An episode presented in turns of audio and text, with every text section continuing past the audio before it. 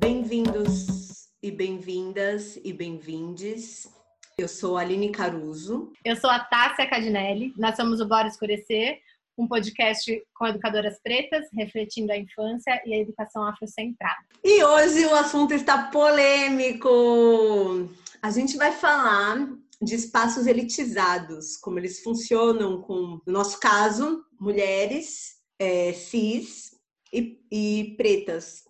Eu ouvi uma vez um termo que eu achei muito interessante, que é pretinho pera com leite. E eu descobri que eu sou a pretinha pera com leite. Eu sou a pretinha que teve condições que outras pessoas pretas não têm. E, e o que isso quer dizer? Quer dizer que, bom, na infância, eu tive uma infância com, com muitos privilégios. Eu pude viajar, enfim, vivi em espaços é, que eram espaços bons, saudáveis e que, de certa forma, me protegiam. E aí, minha avó, por parte de mãe, minha família por parte de mãe é branca. Minha família por parte de pai é preta. E minha família por parte de mãe foi a família que mais convivi, porque meus pais eram separados, então é, eu acabei. E meu pai era alcoólatra, e eu acabei não crescendo com meu pai e com a família dele.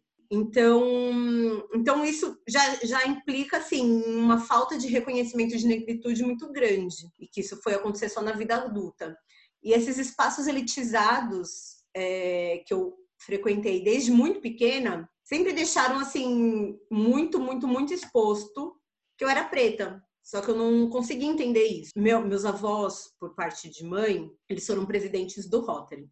Eu amo dar esse exemplo porque eu, eu acho que é o exemplo assim que, que mais caracteriza e que resume tudo que qualquer pessoa preta passa em uma situação de, de espaço elitizado. Eu vivia, tipo, nos chás, na, nos bingo, em tudo quanto era evento do Rotary, porque eu gostava muito de estar com os meus avós e, e tudo mais. É, e às vezes eu passava, tipo, as férias com os meus avós. Então eu ficava, tipo, muito mesmo. E uma vez eu tava, tipo, num, sei lá, um, um negócio à tarde, um evento à tarde, que era só para mulheres. E uma amiga da minha avó, é, acho que aproveitou a deixa, assim, da minha avó não estar tá por perto, de eu estar tá sozinha, chegou em mim e falou assim: Ai, querida, é, vai lá pra, pra cozinha, que lá tem gente como você, você vai se sentir melhor lá. Eu era uma criança e aquela frase para mim foi uma frase. Eu era uma criança que não era questionadora, né? Então aquela frase para mim foi uma frase de uma adulta querendo cuidar de mim. Eu sempre. Ah, eu era uma criança tão inocente, gente. E aí eu fui e fiquei lá na cozinha desenhando. Eu até curti, porque o pessoal perguntava se eu queria alguma coisa, então, tipo, eu sempre fui com milona, então já, já tava ali, tipo, tava ótimo para mim. E a minha avó ficou me procurando, me achou lá e falou: Aline, é, aqui não é o seu lugar. E me tirou de lá e, e eu não entendi nada. Sério, fiquei, tipo, muito tempo sem entender o que tudo aquilo representava, porque eu tinha uns seis anos na época. É... E hoje eu entendo o que aquilo representa. Eu entendo muito bem. Eu entendo que pessoas brancas acham que o meu lugar, enquanto uma mulher preta, é de servi-las. Pessoas brancas tendem a achar que o espaço elitizado ele não me pertence. Ele me pertence se eu estiver ali para servir a galera branca. Aí eu posso estar. Agora, enquanto uma pessoa que está aproveitando a festa, o evento, não. Não, aí não é o seu lugar. Então, essa foi para mim a primeira situação é, que eu me lembro de ter vivido. E depois foram acontecendo várias outras situações, mas aí o que me chama é, muita atenção foi no, no Mackenzie. Eu fiz faculdade no Mackenzie. Como eu disse, eu, eu fui a pretinha pera com leite. Então, sim, eu fiz uma faculdade particular e, e que foi tipo um divisor de água para mim, porque foi quando eu descobri a minha negritude de fato, assim, quando eu assumi, entendi, porque ali a violência era grande, era desde a portaria até em sala de aula, onde as pessoas dividiam a sala, tipo os próprios alunos dividiam a sala por por blocos. Então tinha o bloco das branca crente, o bloco das branca nerd, o bloco das branca estilosa, descolada, pseudo-desconstruídas, geralmente uma esquerda caviar, e o bloco das pessoas pretas. As, as, pessoas não se misturavam em sala de aula, era segregado. Oi, a gente está falando assim de 2012, é super atual, não é uma coisa distante. Dá um ranço é. toda vez que você conta essa história assim, disso. Ah. E eu só não desisti da faculdade porque eu tive um professor preto, João Clemente, é você mesmo. Eu amo esse professor, gente. Vocês não têm noção. Que foi um, que é um cara preto foda e, e que me ajudou a me fortalecer ali dentro. É, e aí eu saí dali e fui trabalhar em, saí dali não, estando no Mackenzie, eu comecei a trabalhar na matriz de uma multinacional francesa que, que eu não vou citar o nome, mas que está na área do, do varejo e que teve um caso de racismo, que tem né, vários casos de racismo, e recentemente, é, dentro de uma de suas lojas, mataram é, um senhor, acusando ele de roubo e viram que ele não tinha nada e mesmo se ele tivesse uma pessoa é, por pegar um item não não merece morrer. Mas a gente sabe porque aquele senhor morreu porque ele é preto. Então ali foi foi quando eu me vi adulta de verdade porque eu estava numa grande empresa e uma empresa comandada por homens homens brancos homens héteros algum fingindo ser hétero porque isso a gente sabe que acontece. E eu era uma menina de 22 anos que, que, que ali. Então, eles cagavam para mim. É, depois dali, eu vou para uma escola no coração de Higienópolis. Quem não é aqui de São Paulo, Higienópolis é um bairro muito rico, é um dos bairros mais nobres da cidade. E ali naquela escola eu aguentei um semestre. Na empresa eu aguentei dois anos, mas nessa escola eu aguentei um semestre. E eu ouvi de uma professora loira, branca, de olho azul, dizer que as pessoas falam de preconceito, mas que ela também sofre preconceito por ser branca, loira e de olho azul. Sim, eu ouvi isso. É... E já me irrita, porque a pessoa não sabe nem a diferença de preconceito e racismo. E isso já vai me irritando, sabe? Eu não dou conta. E depois eu passei, tipo, por mais duas escolas elitizadas. Então, até aí foram três escolas elitizadas e a quarta, que é a que eu tô agora, que também é uma escola elitizada. E nessa escola especificamente, que eu estou no momento, eu ouvi uma mãe, uma avó, minto, foi uma avó. É... A avó me viu um ano inteiro com as crianças, ou me invisibilizou um ano inteiro, mas eu estava ali com as crianças e muito próxima do neto dela. E aí, um, um dia, essa avó estava com uma fralda na mão e já tinha acabado o, o, horário de aula, então já tinham tirado os lixos e tudo mais, e ela não sabia onde pôr o, aquela fralda e veio me entregando. E eu fiquei olhando para a cara dela, tipo, oi, o que, que, que, você está fazendo me dando uma fralda de cocô? Aí ela falou, ai, não, o que, que eu faço com isso? Falei, joga no lixo? Tipo, é muito óbvio, gente, uma fralda de cocô você faz o quê? Você joga no lixo? né? Não tem mistério. Ah. E essa avó é, olhou e falou assim: ai, você não, não é da. Não, você é da faxina ou da cozinha? E eu falei: eu sou professora. E ela começou a gaguejar e falou: ah, mas somos todos iguais. Claramente, para essa avó, não somos todos iguais. Claramente, para essa avó, existe uma diferença muito grande entre eu e ela, e essa diferença está na nossa cor de pele. E mais para frente, acho que no ano seguinte, nem foi naquele mesmo momento, assim, naquele mesmo ano, eu e a filha dessa, dessa aí, a mãe da criança, a gente teve uma briga muito grande. É, e, e, e, depois ela quis conversar comigo de novo e me contou quanto a vida dela de branca é sofrida. E ela teve uma infância e uma adolescência sofrida. E é uma pessoa que fez intercâmbio, que fala inglês, que fala italiano. Eu imagino o sofrimento que é. Então, tem coisa que a gente. É... Ai, só ignora, gente. Tem coisa que eu aprendi a ignorar. Mas o que, que eu quero dizer com tudo isso? Que estar em espaços elitizados, é, o corpo preto em espaços elitizados, ele não necessariamente pertence àquele lugar. Na realidade, os brancos adoram mostrar o quanto a gente não pertence. A gente mal e mal ocupa, porque existe uma diferença de pertencer e de ocupar. Mas a gente mal e mal ocupa aquele lugar. Porque por, pelo, pelo fruto da, de toda a história, é, brancos e brancas ainda têm alma de sinhá e senhores e colocam a gente nesse lugar de escravizados, é, entendendo que o nosso lugar é de servi-los. Tá, tá, tá dado, tá posto. É, é, muito cansativo estar entre, entre pessoas brancas, e por isso que o episódio anterior do nosso podcast, falando sobre quilombo, é tão importante, porque estar entre os nossos faz a gente descansar a nossa mente. É... Se sentir pertencente, né? Exatamente, entre os nossos a gente pertence. E entre brancos, a gente sempre é lembrado do quanto a gente não pertence àquele lugar e mal ocupa aquele lugar. É, isso tudo está sendo dito por uma mulher preta de pele clara. Uma mulher preta cuja maior marca da negritude é o cabelo. Que não é um cabelo 4C. Meu cabelo não é um cabelo Black Power. Meu cabelo, ele é uma mistura de, de 3A, 3B e 3C. Tem, tem três tipos de cacho na minha cabeça, que são lindos, por sinal. Mas é, eu não sou a, a mulher de pele retinta e eu nem sei qual é a dor de, de uma mulher de pele retinta nesses espaços. Mas eu imagino o quanto deve ser cruel. Uma vez eu ouvi a Natalinelli falando do quanto o racismo ele é cruel. E se ele não te pega na entrada, ele te apunhala na saída.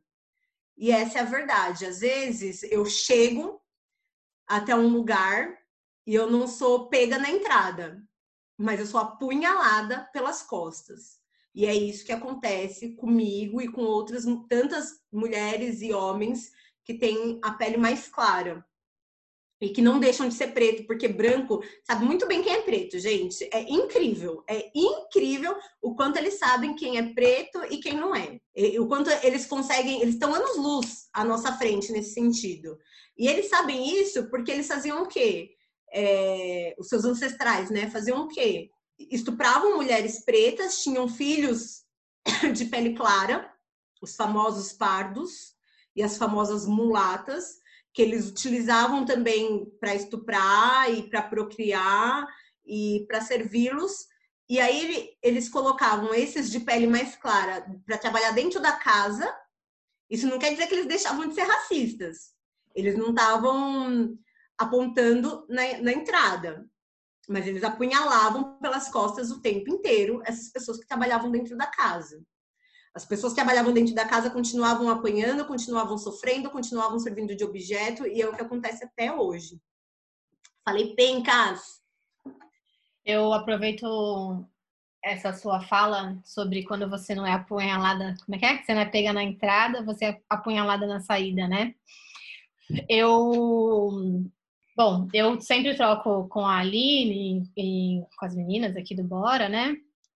É, sobre sobre às vezes não sentir tanto esse o racismo, né? É, ilusão a minha, é claro. É, embora seja eu seja também uma mulher de pele clara, é, uma preta de pele clara e do cabelo liso. Então eu tenho essa doce ilusão de que eu, eu, eu sou, não sofro tanto sobre. Ô, tá, deixa eu só fazer um adendo que a Tássia, ela não tem um cabelo liso porque ela lisa, porque as pessoas brancas sabem diferenciar isso também muito bem. É, não é porque ela lisa ou porque é um mega hair, é porque é natural, porque a Tássia, ela é, ela é afro-indígena, então você olha pra cara dela, existe um bocão, um nariz batatinha e um cabelo liso é, que é fruto disso, desse, desse, desse lugar de ser afro-indígena. Obrigada. Não, obrigada, minha amiga. E, e dentro disso, eu, eu, eu fui sempre buscar. É, quando eu comecei a entender o racismo que eu sofria, eu trabalhei numa escola em Santos e na área administrativa, auxiliar administrativa e onde eu achava que eu era sempre bem quista, enfim, né, acolhida e tudo mais, pertencente àquele lugar, né? Porém, tem um episódio nessa escola da minha vida que eu tirei férias. E, como toda pretinha, eu tenho o quê? Minha melanina aqui, né, bem ativada. E tomei bastante sol e fiquei bronzeada e. É... E o bronzeado de preto não é não é ficar aquele dourado de surfistinha, não. A gente fica mais preto. É mais isso. preto, é. Eu ia falar de pele mais retinta. Não, eu não sei. Acho que é isso, né, amiga? Tá certo isso? É, fica mais preta, é isso. Ah, fica mais preta, isso. Então, tomei bastante sol nesse episódio. Tirei férias, tomei bastante sol, minha melanina o quê? Ativada, fiquei mais preta. Com isso, eu que achando que era bem bem acolhida e pertencente ao lugar, uh, meu chefe vira e fala, aponta pra, pra, pra, para a pele dele, é que vocês não estão vendo, né? Mas ele passa o dedo assim e fala assim: a Tássia tá diferente, né? E aí a pessoa que ouviu disse: como assim diferente? E aí ele faz de novo o gesto de apontar para a pele dele e esfregar o dedo, assim, tipo, dizendo que eu estou mais escura. E dentro disso, isso uma pessoa né, me relatou lá, e dentro disso eu percebi que o tratamento é, começou a ficar diferente, né? Não era. Como eu posso dizer? Ah, enfim, diferente. É, a pessoa não falava comigo, na verdade. A diferença era falar ou não falar. E ele não falava comigo, simplesmente me ignorava. E eu fui perguntar o porquê que ele estava me ignorando, o que, que tinha acontecido, o que, que eu tinha feito né? E ele disse que ele estava com um problema comigo, porque mas que ele já tinha resolvido esse problema. Que e a, a, a resolução desse problema seria me dar férias no inverno e me deixar longe do sol. E aí foi o primeiro foi o primeiro impacto que eu tive na vida e consci, de, de consciência, né, de que eu estava sofrendo um racismo ali. É, isso me fez, obviamente, ter todo um movimento de primeiro sair daquele lugar que não me pertencia. E ocupar é, e lógico me veio a oportunidade de estar na escola onde eu, que eu estou mas também me veio um lugar de busca de todos os de, porque eu sempre batia na tecla de que eu não sofria racismo. Ah não sei porque eu não sofri porque eu não sofri porque eu não sofri. E aí eu fui buscando dentro da minha memória né na cabeça que os, os episódios, se eu tinha sofrido ou não, né? E na adolescência, eu, eu tive um namorado branco, é, que o amigo dele, mais branco ainda, virava para ele e falava assim: Nossa, até que você arrumou uma macaca bonita, né? É, esse namorado da época, eu junto com outros amigos, ele olhava e falava assim: Olha lá, lá vem um navio negreiro.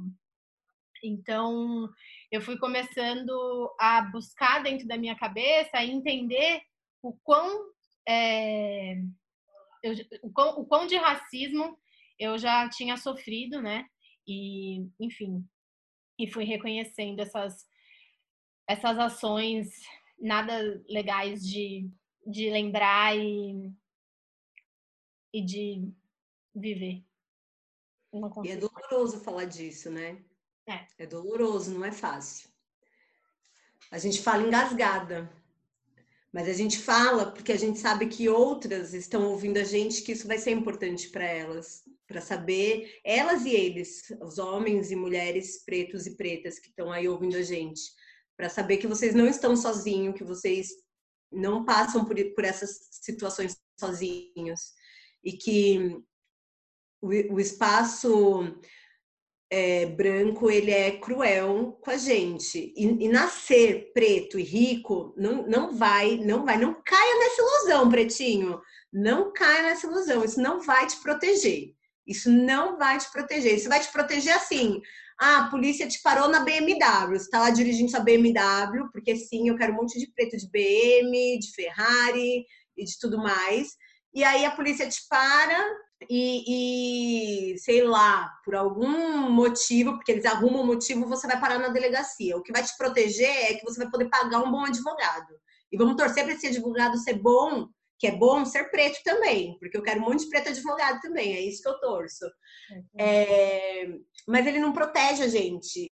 Não só não protege, como ele mascara. Às vezes a gente demora um pouco mais de tempo para se reconhecer preto. É, mesmo os retintos porque é, o se reconhecer preto não está na, na, nossa cor de pele, está na nossa cabeça, está é, tá, tá em assumir a nossa negritude. E as pessoas, às vezes, nesses espaços falam o quê? Ai, ah, você é um preto de alma branca. E aí você fica todo feliz. Ah, eu sou preto, mas tenho alma branca. Olha só como as pessoas me aceitam. Não, querido. Ele não só não te aceita, como ele está sendo muito escroto quem falou isso. Então, esses espaços brancos, elitizados, eles não te protegem. E nascer num, num, num berço aí rico não vai te proteger. É, ele só vai retardar o seu processo. Essa é a verdade. Acho que abaladas, terminamos aqui. é, a gente tem uma dica, é, que é um livro da Angela Davis, um clássico, Mulher, Raça e Classe. É um clássico da Angela Davis e que é importantíssima a leitura, até para a gente entender como, para além de, de raça, a classe interfere muito, a classe social interfere muito. E se aprofundar nesse estudo, gente, isso é um clássico. Quem não leu tem que ler, é um clássico. Tem que ler Angela Davis, da mesma forma que, que tem que ler Lélia Gonzalez. Tem que ler os clássicos, tem que saber, tem que estar tá afiado. Da mesma forma, Fanon, tipo, pelo menos Pele Negra, Máscaras Brancas tem que ter lido. Então, bora escurecer, e para a gente escurecer, a gente precisa saber das coisas, a gente precisa estudar, principalmente porque assim, os brancos vêm e falam um monte de asneira, mas ninguém pergunta para eles de onde eles tiraram aquela asneira. E a gente é sempre questionado, né? Ah, mas de onde você tirou isso? Não, mas isso, eu fiz uma pesquisa no Google e eu não encontrei isso. Como se o Google, né, também fosse tudo. Amor, vai ler, vai ler, não, não, não se prende em Google. Até porque Google, se você for procurar, tipo, ah, tô com dor no pé, no Google você tá com câncer tudo no Google é uma coisa muito, muito, né? A gente tem que dar uma suspeitada. Então, bora escurecer com Angela Davis. Quem quiser me, me conhecer melhor nas redes sociais, eu sou arroba Aline Caruso, Aline com dois L's. E lá eu dou tapa na cara. É isso. E quem quiser seguir a gente também no Instagram, Facebook, é arroba Bora Escurecer. É isso, um beijo e. E boa escuta aí para vocês, galera. Tchau!